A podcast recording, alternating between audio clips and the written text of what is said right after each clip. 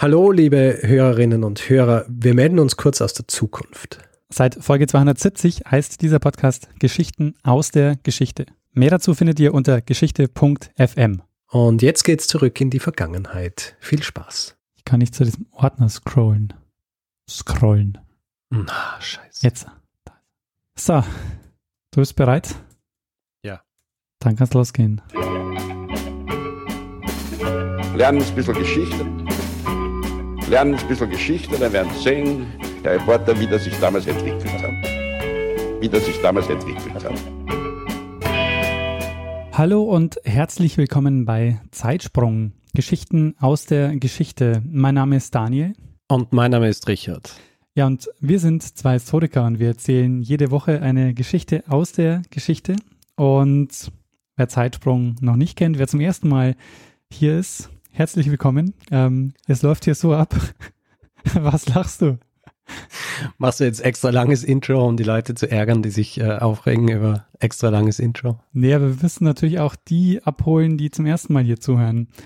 Und Ja, aber wir haben jetzt, äh, das ist jetzt Folge 141. Wär's, äh, wenn das die erste Folge ist, ja? ja, Achso, na, irgendwann, irgendwann neues ist immer die steigt irgendwann. Äh, ja. Also, wer neu dabei ist, herzlich willkommen. Es läuft hier immer so, wir erzählen uns gegenseitig eine Geschichte. Eine Woche Richard mir eine, die andere Woche ich dem Richard eine.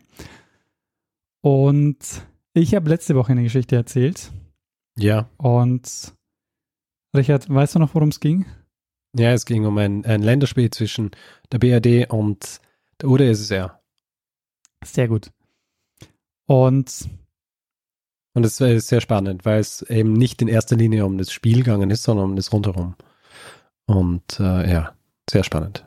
Genau, also ähm, sollte auch eine Folge sein für alle, die nicht unbedingt Fußball interessiert sind. Aber an der Folge zeigt sich sehr gut, wie, ähm, wie politisch Sport sein kann und äh, ist. Richtig. Und das heißt, Richard, ich habe letzte Woche was erzählt. Du bist diese Woche dran. Worum geht's?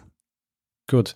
Daniel, wir springen in dieser Episode an den Anfang des 20. Jahrhunderts. Hm. Beziehungsweise Ende, Ende des 19. Jahrhunderts, Anfang 20. Jahrhundert. Mhm. Und äh, Schauplatz des Geschehens, ähm, Hauptschauplatz des Geschehens, ist eine kleine Insel. Eine kleine Insel, die heute Teil von Papua-Neuguinea ist. Hm. Mhm. Äh, um genau zu sein, Teil des Bismarck-Archipels. Ha, es geht um Kolonialgeschichte. Es geht nur äh, ein bisschen um Kolonialgeschichte. Mhm. Aber ist ein guter Anknüpfungspunkt an die, ähm, an die Episode von vor vorletzten Mal, vor vor vorletzten Mal, über, über deutsche Kolonialgeschichte. Diese Insel ist in äh, einem ehemaligen deutschen, einer ehemaligen deutschen Südseekolonie. Ah. Und diese Insel heißt Kabakon. Aha. Nachdem du nicht A und O sagst, ja, ah. gehe ich davon aus, dass du diese Geschichte noch nicht kennst und das ist vorzüglich. Also das heißt, wenn ich die, den Namen der Insel weiß, dann hätte ich die Geschichte schon gekannt wahrscheinlich. Äh, höchstwahrscheinlich. Okay, Ja. nee, nie gehört. Also diese Insel heißt Kabakon, Mhm. sehr kleine Insel. Und auf dieser Insel lebte ein Mann und dessen Name war August Engelhardt. Mhm. August Engelhardt, also August. Engelhardt. Richtig. Aber ich springe schon viel zu weit, denn Mhm. äh, wir fangen am besten von Anfang an an. mhm. Dieser Mann, August Engelhardt, wird am 27. November 1875 in Nürnberg geboren. Er macht ursprünglich eine Apotheker-Helferlehre und im Zuge dieser Apotheker-Helferlehre kommt er mit was in Berührung, das sein Leben nachhaltig verändern sollte. Und zwar mit der Jungborn Heilanstalt. Hm. Sagt dir die Jungborn Heilanstalt was? Nee, sagt mir nichts. Diese Jungborn Heilanstalt wurde von zwei Brüdern gegründet und in dieser Heilanstalt wurden vor allem zwei Dinge gepredigt, nämlich Nudismus und Fruktivorismus. Ha. War das so ein Lebensreformsding? Sehr gut. Ah. War ein Lebensreform-Dings. ja. Und nachdem du jetzt das schon erwähnt hast, erlaube ich mir einen kleinen Exkurs über die Lebensreformer. Ja. Du weißt natürlich schon viel drüber, aber äh, ihr erzählt einfach trotzdem alles, was ich mir hier auch notiert habe. Na, ich ja? weiß tatsächlich nicht viel darüber. Ich weiß nur, dass es die Lebensreformbewegung gab. Und zwar weißt du warum? Ich habe nämlich mal eine äh, Geschichte vorbereitet zum Thema ähm, die Geschichte des, äh, ähm, des Vegetarismus. Heißt das Vegetarismus? Ja. Ähm, und die Geschichte habe ich nie gemacht, weil irgendwie hat sich der, da kein guter Erzählbogen ergeben. Aber in dem Zuge kam es auch mal ein bisschen, ging es auch ein bisschen um die Lebensreformbewegung. Sehr gut. Das, ähm, es kann äh, lustig, dass dir dann diese Geschichte nicht untergekommen ist, die ich erzähle, weil es geht auch viel um Vegetarismus. Mhm. Aber ich mache schnell diesen, äh, was heißt schnell? Ich mache jetzt diesen, ich mache jetzt diesen Exkurs über die Lebensreformer. Ja. Ja. Also Lebensreformer eigentlich ein Überbegriff für mehrere Reformbewegungen des 19. Jahrhunderts. Die prominentesten davon äh, waren eben Vegetarismus, Nudismus und auch Ernährungsreform. Mhm. Du fragst dich jetzt natürlich, was genau wollten die eigentlich reformieren oder warum wollten die eigentlich was reformieren? Und die Antwort darauf ist, eigentlich wollten sie die, äh, den, den Auswirkungen der Moderne entgegenwirken, Mhm. wenn man so will. Ja?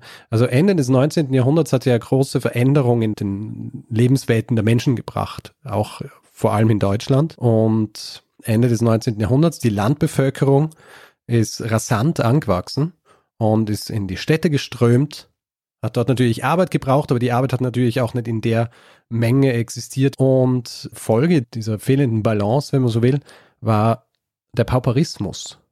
Hm. Weißt du, was der Pauperismus ist? Also hat irgendwas mit Armut zu tun, auf jeden Fall. Richtig. Kommt vom, vom Lateinischen für, für arm und bedeutet im Grunde eine Verelendung der Menschen am Land und in den Städten geht eben einher mit diesem äh, Bevölkerungswachstum. Und hier ist auch eine gute Verknüpfung zu einer anderen Episode, die wir gemacht haben, denn einen großen Anteil oder einen Anteil an diesem, an diesem sprunghaften Anstieg der Bevölkerung hat eine bestimmte Sache gehabt, Die Kartoffel. nämlich die Kartoffel. Ja, richtig. Wer es nicht gehört hat, Episode 71, wie die Kartoffel nach Europa kam und alles veränderte. Äh, wo es unter anderem darum geht, was die Auswirkungen der Kartoffel waren. Und eben eine Auswirkung der Kartoffel war, dass die Bevölkerung angewachsen ist, weil du plötzlich weniger Kalorien verbrauchen hast müssen, um einen höheren Kalorienertrag zu haben. Das heißt, du hast im Grunde mehr Leute mit weniger Arbeit ernähren können. Was natürlich auch für diesen Anstieg an der Verwendung der Kartoffeln geführt hat, war eben dieser forcierte Anbau durch diese absolutistischen Herrscher, wie zum Beispiel Friedrich II. Dem Kartoffeledikt, oder? Genau, mit äh, den Kartoffeledikten eigentlich. Mhm. Ja. Ich meine, die, die Gründe für diesen Pauperismus liegen natürlich nicht in der Kartoffel, weil wir wissen ja, monokausale Geschichten und so weiter mögen wir nicht in der Geschichtswissenschaft. Äh, hat äh, natürlich auch andere Dinge gegeben, wie zum Beispiel die Freizügigkeit. Ja? Die Menschen haben plötzlich die Möglichkeit gehabt, von einem Ort zum anderen zu ziehen, weil sie nicht mehr gebunden waren an einen Grundherrn. Und natürlich auch technische Verbesserungen im, in der Landwirtschaft die alle dafür gesorgt haben, dass es mehr Menschen gegeben hat und diese Menschen, die sind dann in die Stadt gezogen, um dort Arbeit zu finden und äh, sind dann meistens in Elendsvierteln gelandet. Und dieser Pauperismus war ein guter Nährboden eigentlich für diese Lebensreformer. Und die, diese Lebensreformer, die haben kritisiert, dass dieser Wandel in den Lebensumständen nur Schlechtes bringt. In erster Linie auch, dass dadurch, dass äh, so viele Menschen gegeben hat und dann quasi in dieser vorindustriellen Zeit auch Arbeitsprozesse so aufgebrochen worden sind, dass es nicht mehr Spezialisten oder äh, Expertinnen und Experten für gewisse Dinge gegeben hat, sondern jeder war im Grunde jemand, der nur einen kleinen Teil in diesem, diesem großen System ausgefüllt hat, also wie so ein Zahnrad, das aber dann einfach auch ganz leicht ausgetauscht werden hat können. Mhm. Was natürlich dann auch zu so einer, wie soll ich sagen, zu einer Zerspragelung der Gesellschaft führt. Also dieser, dieser gesellschaftliche Zusammenhalt, also Zunftwesen oder Familien, das hat es für viele dann einfach nicht mehr gegeben, die in den Städten waren.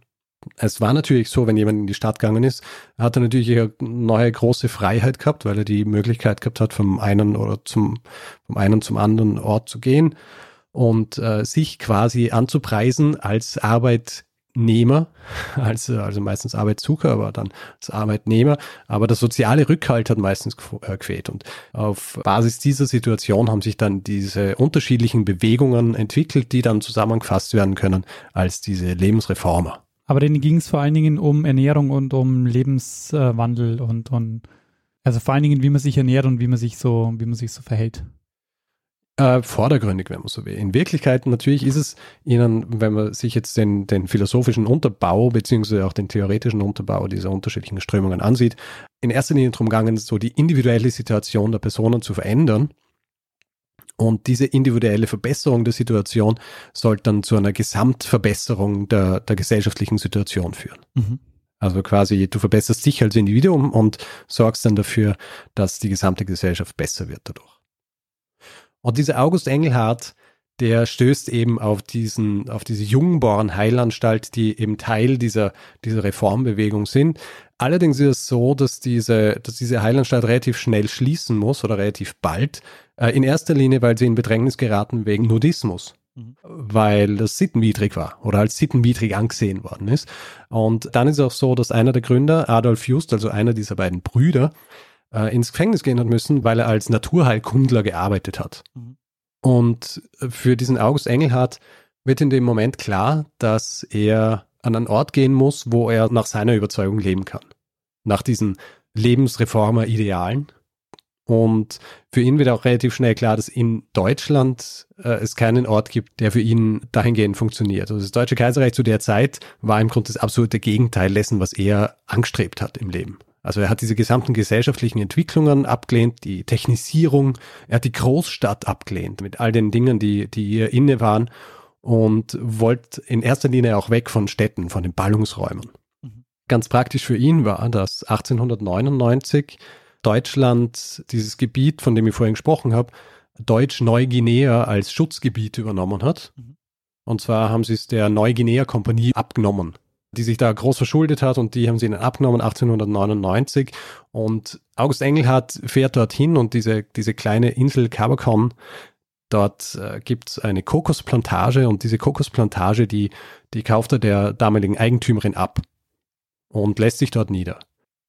Aber hat und, jetzt dort seine ja. eigene äh, Kokosplantage? er, hat jetzt dort, er hat jetzt dort seine eigene Kokosplantage. Auf ja. dieser kleinen Insel. Mhm. Richtig dieser kleinen Insel, die im Grund fast nur aus dieser Kokosplantage besteht. Und für ihn natürlich der ideale Ort, um sein Vorhaben in die Tat umzusetzen, nämlich dass er nach diesen Lebensreformidealen lebt. Das heißt, er zieht keine Kleidung mehr an, läuft nur noch nackt rum und ernährt sich nur noch vegetarisch. Und weil er auf einer Kokosplantage lebt, ernährt er sich eigentlich in erster Linie von Kokosnüssen.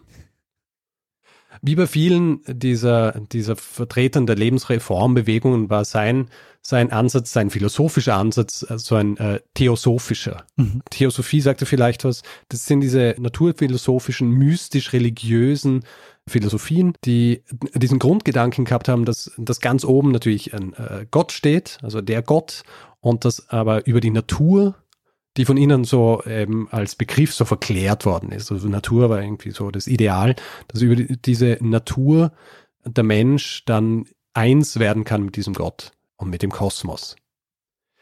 Deswegen ist es auch nicht äh, wahnsinnig überraschend, dass äh, August Engelhardt die Kokosnuss zum Zentrum seines Lebens und seiner Lehre gemacht hat. Ja, hat er auch eine Insel mit einer, mit einer Kokosnussplantage. Man könnte sagen, es ist relativ naheliegend, aber ich bin mir sicher, dass es von Anfang an sein großer Plan war. Ja. Denn für ihn war die Kokosnuss die ideale, die absolut eine Frucht eigentlich. Mhm. Weil für ihn war auch die Sonne heilig, natürlich, also Sonne quasi Gott. Und die Kokosnuss ist die Frucht, die der Sonne am nächsten ist. Also muss die, muss die Kokosnuss auch heilig sein. Und äh, er erklärt deswegen auch, dass der Mensch in Wirklichkeit ja kein Allesfresser sei, sondern sei ein Fruchtesser und er sei aber auch kein Universalfruchtesser, so dass er jede Frucht isst, sondern er ist ganz speziell ein Nussesser und noch spezieller ein Kokosnussesser. er sagt, der Mensch ist ein Kokovor, beziehungsweise Kokovore und deswegen gibt er seiner Strömung auch den Namen des Kokovorismus. Sehr gut. Ähm, aber er saß ja immer noch allein auf seiner Insel, also er war der einzige Kokovorist. Zu diesem Zeitpunkt noch. Mhm. Aber er legt gute Gründe fest, warum, warum die Kokosnuss so wichtig ist für einen Mensch. Wenn der Mensch zum Beispiel nicht äh, das macht, was er machen sollte, nämlich sich von Kokosnüssen ernähren, dann resultiert es in Krankheiten. Und hier ist ein Zitat von ihm. Mhm. Ja. Jede Abweichung von der idealen Norm dieses Naturgesetzes rächt sich schwer Welch mächtigen Hebel zur Lösung der sozialen Frage die naturgemäße Lebensweise bietet, muss jedem Denkenden einleuchten. Ich frage mich ja, als er noch in Europa war, wie viel Kokosnüsse er da so gegessen hat.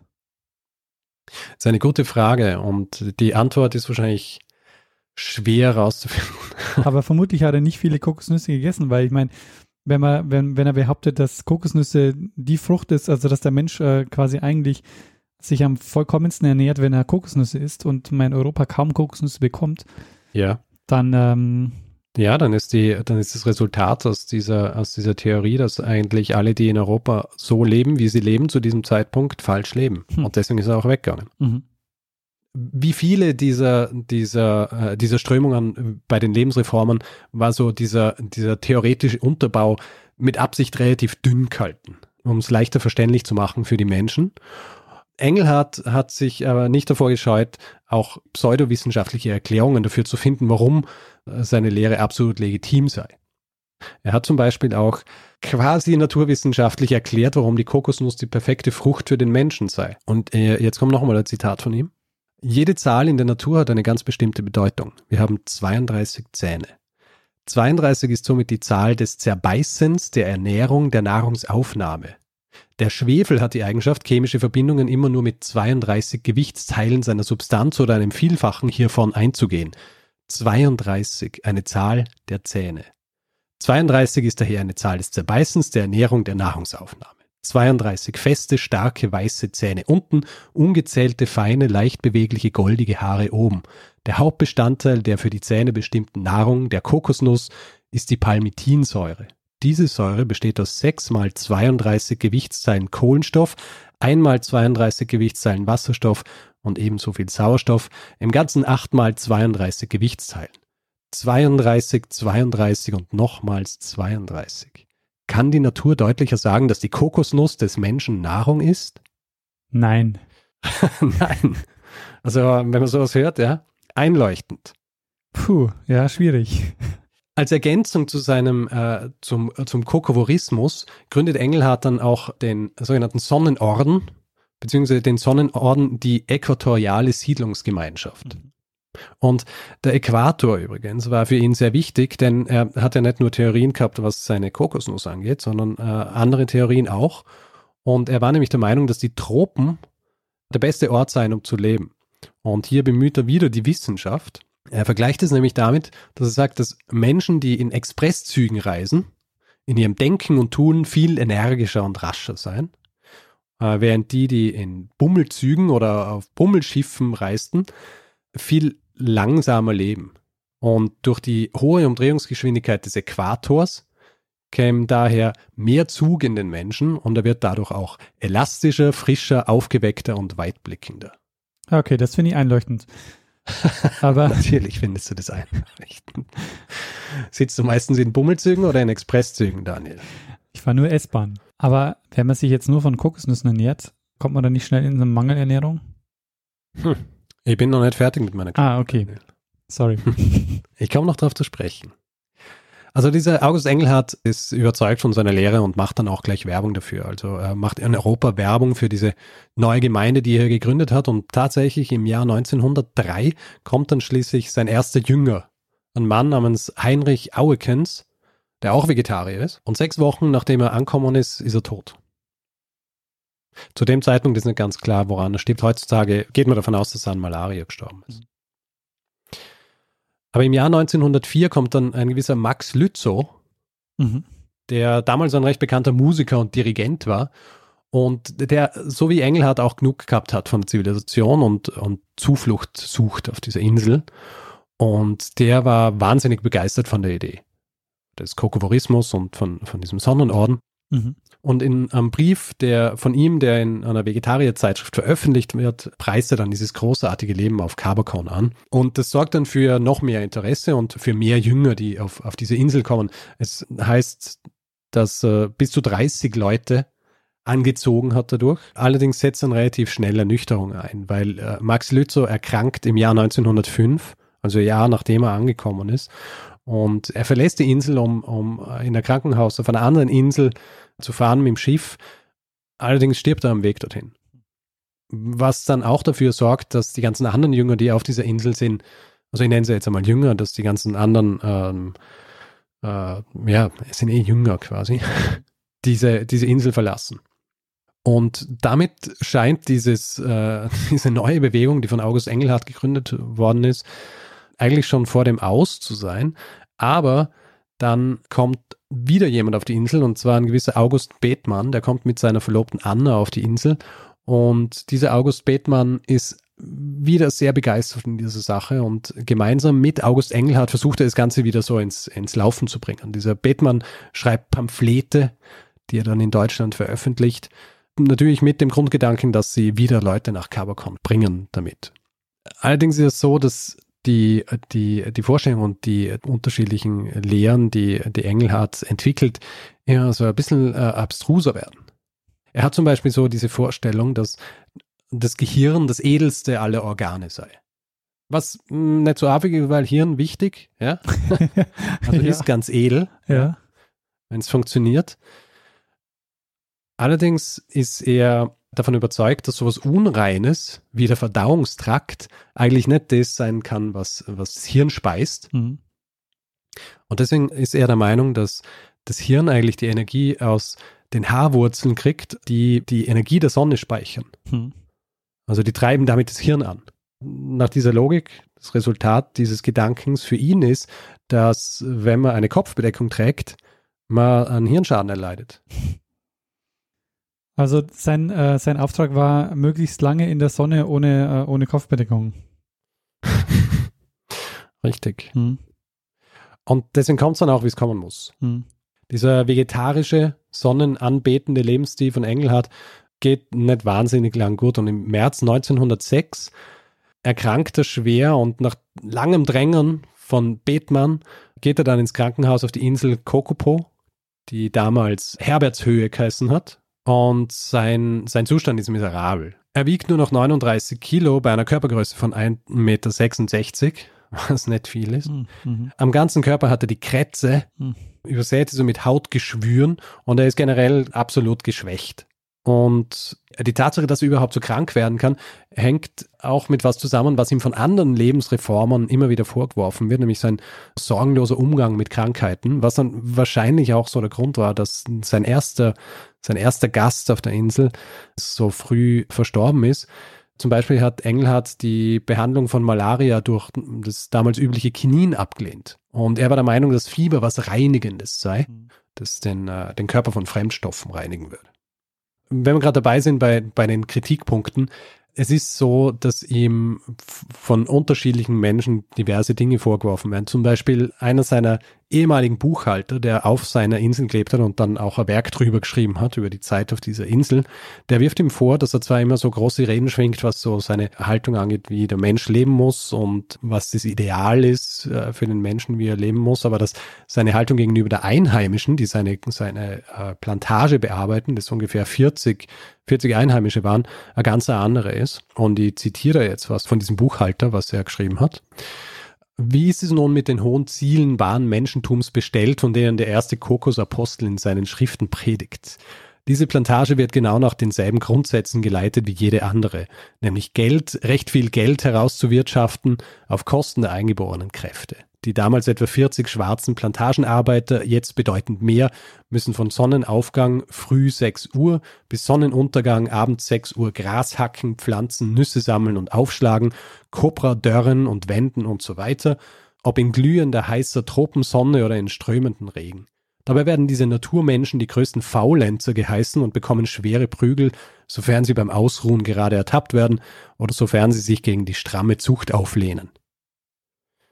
Also dieser August Engelhardt erwähnt es dann auch, die Tatsache, dass sie so behandelt werden und meint, dass es okay so ist, weil er muss hin und wieder Exempel statuieren, damit die Disziplin nicht leidet was in am krassen Widerspruch steht zu seiner eigentlichen Ideologie, weil er im Grund diese ganze moderne Entwicklung der, der europäischen Kultur abgelehnt hat und zu dieser modernen Entwicklung der europäischen Kultur gehört eben auch der Kolonialismus. Ja. Und die Art und Weise, wie mit den äh, Eingeborenen der unterschiedlichen Kolonien umgegangen wird. Und was ihm auch vorgeworfen wird von Leuten, die bei ihm auf der Insel waren, die dann später zurückkommen sind und nicht gerade begeistert waren von ihm, ist, dass er es mit dieser Kokosnussernährung nicht so ernst nimmt. Es wird ihm vorgeworfen, dass er sich auch von Dosengemüse ernährt hat, Mhm. von Eiern und Brot und teilweise dann noch Hummer und Kaviar. Hm. Also nicht mal vegetarisch. Nicht einmal vegetarisch. Und er ist in diesem Krankenhaus aber trotzdem wahnsinnig geschwächt und voller Krätze und Geschwüre etc. und wird dann aber dort aufgepäppelt, eine Zeit lang, flieht dann aber aus diesem Krankenhaus, um wieder zurückzukehren auf seine Insel Kabakon, wo er dann auch behauptet, dass er schon wieder völlig genesen sei und dass eigentlich seine Krankheit der einzige Grund gewesen sei, dass er nicht übergegangen sei in einen ätherischen Zustand. Der Betmann, der noch immer auf dieser Insel ist, will Kabakon dann eigentlich verlassen im Juni 1906. Allerdings, bevor er diesen Dampfer besteigen kann, der ihn dann wegbringen wird aus, aus äh, Neuguinea, äh, stirbt er. Hm. Und es ist auch wieder nicht genau geklärt, an was er stirbt. Es soll so gewesen sein, dass er vorher Streit mit Engelhardt gehabt hat. Also es liegt relativ nahe, dass Engelhardt wahrscheinlich was mit seinem Tod zu tun hat, aber man weiß es nicht. Ab diesem Zeitpunkt verschlechtert sich dann auch der Zustand von August Engelhardt. Die Verlobte Bettmanns, nachdem ihr Mann gestorben ist, verlässt dann auch die Insel und er ist dann eigentlich allein mit, mit dem Verwalter dieser Plantage Wilhelm Bratke, der ebenfalls zeitlang zumindest äh, so ein Kokosnuss-Jünger war. Mhm. Und es setzt dann auch schon so, wie soll ich sagen, ein gewisser Größenwahn ein bei ihm. Und äh, das schlägt sich auch in seinen Schriften nieder. Und er veröffentlicht in dem von ihm gegründeten Magazin für Sonne, Tropen und Kokosnuss immer wieder Schriften, wo er zum Beispiel einmal ausruft, das internationale tropische Kolonialreich des Fruktivorismus. das soll ausgedehnt werden auf den gesamten Pazifikraum, Südamerika, Südostasien und Zentralafrika. Mhm. Zu diesem Zeitpunkt allerdings kommen keine Jünger mehr, weil die Kolonialverwaltung es den Leuten verbietet, dass sie bis zu der Insel reisen, weil sie mittlerweile der Meinung sind, dass August Engelhardt geisteskrank worden ist. Hm. Mhm. Und wenn man sich die Dinge anhört, die er von sich gibt, ist diese Meinung wahrscheinlich nicht völlig abwegig. Und ab diesem Zeitpunkt ist es dann auch so, dass er eigentlich mehr oder weniger so als eine Art Kuriosität auf dieser Insel lebt. Also es kommen dann Touristen auf diese Insel, aber in erster Linie, um sich mit ihm fotografieren zu lassen. Mhm. Und er lebt dann dort bis zum Ausbruch des Ersten Weltkriegs. Als der Erste Weltkrieg ausbricht, wird er dann kurz interniert, kann dann aber zurückkehren nach Cabacon, das dann von Australien besetzt ist.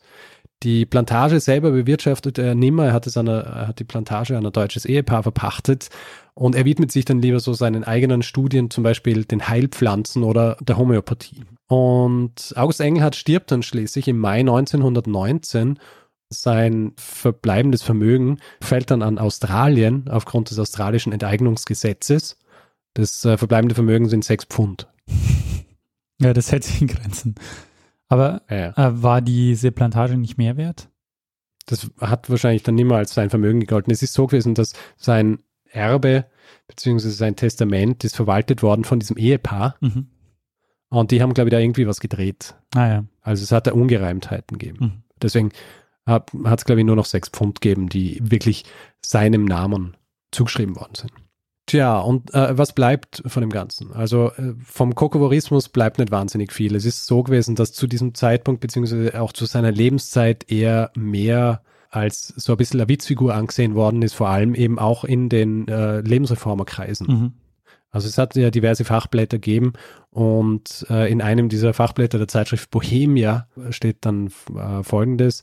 Der moderne Erfinder einer neuen Religion geht einfach aufs Patentbüro und lässt sich sein Evangelium gesetzlich stempeln. Das jüngste Produkt dieser Art, das der dürren Weide unseres glaubenslosen Säkulums entspross, ist der Kokovorismus. Also auch nicht wahnsinnig begeistert von ihm. Interessanterweise ist es aber so, dass ja, August Engelhardt mit seinen, mit seinen lebensreformischen Einstellungen, also diesem asketischen Lebenswandel und dem Sonnenkult, äh, Nudismus, Abwendung von der Großstadt und auch so diesem, diese Ablehnung des gesellschaftlichen Wandels eigentlich genau auf Linie der Lebensreformer gelegen ist. Mhm. Diese Terminologie und dieser religiös überhöhte Ansatz sind nichts Außergewöhnliches gewesen. Also ähnlich missionarisch waren ja auch Leute wie Karl Wilhelm Diefenbach, Mhm. der Freikörperkulturpionier, oder auch Rudolf Steiner, Mhm. der Begründer der Anthroposophie, die ja auch mit so Dingen wie Heilsbotschaften und Ver Verkündungen und so weiter gearbeitet haben. Mhm. Also das heißt, er hat die, die, die Zeit eigentlich so ganz gut ähm, so eingefasst, aber hat es dann ein bisschen überdreht.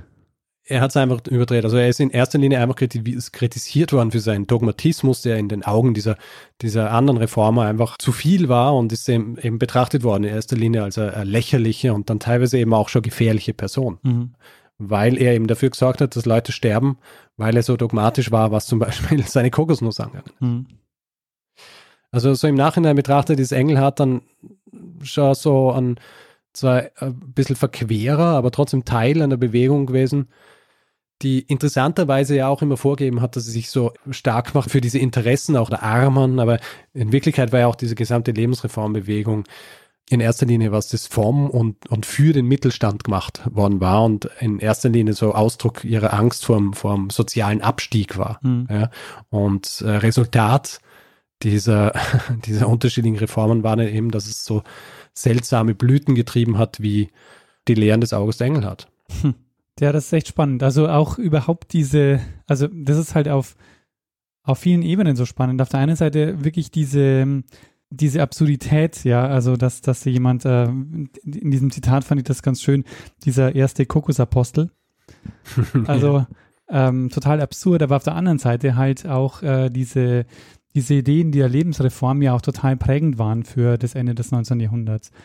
Also ganz viele Ideen, die, die ja auch heute noch, und du hast ja auch schon Homöopathie genannt, die auch in diesen esoterischen, homöopathischen Kreisen ja häufig noch, ja, ja. Ähm, ähm, noch zitiert werden und, und da ja. Eingang gefunden haben. Eh, weil ich habe auch vorhin äh, erwähnt den Rudolf Steiner, den äh, Begründer der Anthroposophie, und der ist ja auch ein wahnsinniger Esoteriker gewesen, ja, und ist ja auch kritisiert worden hinten und vorne, beziehungsweise wird noch immer hinten und vorne kritisiert, aber trotzdem gibt es zum Beispiel Waldorfschulen, die auf Basis seiner, seiner Lehren agieren, und da gibt es heute noch, muss man auch dazu sagen, halt auch in erster Linie vom Mittelstand besucht, und äh, das hat sich weitergezogen äh, von damals zu heute, also diese, diese Lebensreformer-Geschichten sind halt eine Mittelstandsgeschichte. Ja. Es ist ja auch, finde ich, auf der anderen Seite auch ähm, sehr verständlich. Also in dem Moment, wo sich die Welt sehr ändert, das ist ja auch die Phase, wo, wo wahnsinnig viel, auch dann mit Industrialisierung und so, ähm, sich einfach die, die Welt massiv verändert, dass man dann quasi sagt, okay, wie können wir wieder zurück, wie können wir wieder ähm, sozusagen ähm, die ganze Geschichte natürlicher gestalten. Aber es ist halt schwierig, weil zurück zum Natürlichen kommt man halt nicht mehr.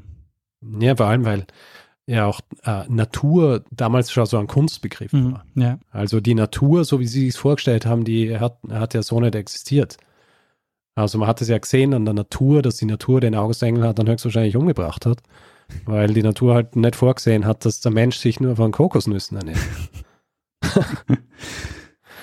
Ähm, und das ist, äh, das zieht sich ja auch bis heute hin, ja. ja. Also heutzutage, wenn es um Essen geht und so weiter, da, äh, da gibt es auch diesen Naturbegriff und äh, der spiegelt sich dann wieder in allem, was Bio ist und alles, was Bio ist, ist gut, aber was dieses Grundgerüst wirklich sein soll und ob das jemals existiert hat, das weiß man gar nicht. Also man weiß, dass es eigentlich nicht so existiert hat.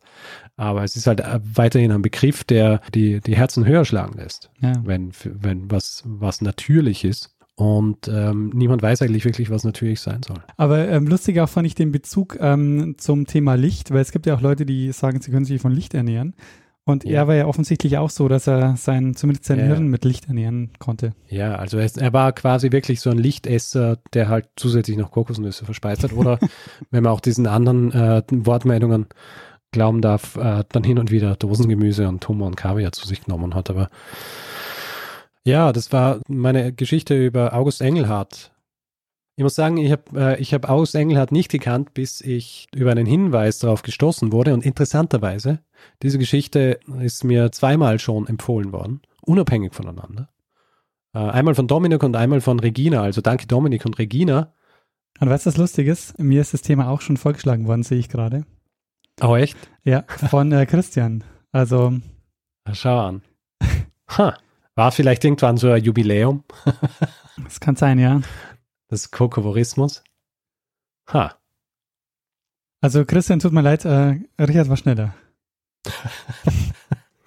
wow, das ist aber, das ist böse. Und äh, ich meine, zum Glück ist er nicht von, von der gleichen Person vorgeschlagen worden, weil das wäre wirklich gemein. das stimmt, ja. ja.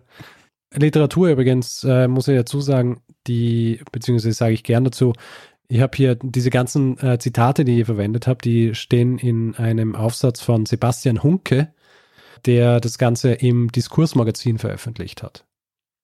Sehr spannend, Richard. Also ähm, super Geschichte und auch mal wieder ein Thema, das so sehr vieles ähm, berührt. Also die Lebensreformgeschichte, dann jetzt auch so Paborismus, auch noch ein, ein super Thema. Kolonialismus ein bisschen. Genau, also sehr gut. Ja gut, dann äh, würde ich sagen, äh, machen wir einen Feedback-Hinweis-Blog. Ja, machen wir das. Gut, also wer Feedback geben will zu dieser Episode oder anderen, macht es entweder über unsere E-Mail-Adresse feedback.zeitsprung.fm oder ähm, kommentiert die Episoden zum Beispiel auf unserer Website zeitsprung.fm. Wir sind auch auf Twitter, twitter.com slash zeitsprung.fm und persönlich bin ich dort at Stormgrass und der Daniel ist at Messner und wer auf Facebook ist, kann uns auch dort Nachrichten schreiben, Sachen liken, sharen oder uns äh, auch ähm, Messages schreiben. Ähm, die Adresse ist facebook.com slash zeitsprung.fm und wer uns reviewen will, äh, Sterne vergeben etc., kann es zum Beispiel auf iTunes machen oder auch auf äh, panoptikum.io. Außerdem gibt es die Möglichkeit, uns finanziell zu unterstützen. Wir haben alle Möglichkeiten, die ihr braucht, um uns ein bisschen was zukommen zu lassen, auf der Webseite zusammengetragen und würden uns freuen, wenn ihr uns ein bisschen was in den Hut werft und uns unterstützt ähm, bei unserem wöchentlichen Vorhaben, ähm, Geschichte zu erzählen. Ja. Und wir bedanken uns in dieser Woche bei Felix, Robert, Manuel, Peter, Suse, Dirk, Nancy, Bernd und Stefan. Vielen, vielen Dank für eure Unterstützung. Ja, vielen herzlichen Dank. Ja, und dann, Richard, ähm, Ja. was, was bleibt uns noch? Uns bleibt eigentlich nur noch, dass wir einer Person das letzte Wort geben, die es immer hat. Bruno Kreisky. Lernen ein bisschen Geschichte. Lernen ein bisschen Geschichte, dann werden Sie sehen, der Reporter, wie das sich damals entwickelt hat. Wie das sich damals entwickelt hat. Wie zum Beispiel Friedrich den Großen. Aha, Wie zum Beispiel Friedrich der Große. Ich weiß jetzt nicht, wie ich es vorher gesagt habe, also habe ich beide Fälle sagen müssen. sehr gut. Damit ich es dann entsprechend schneiden kann.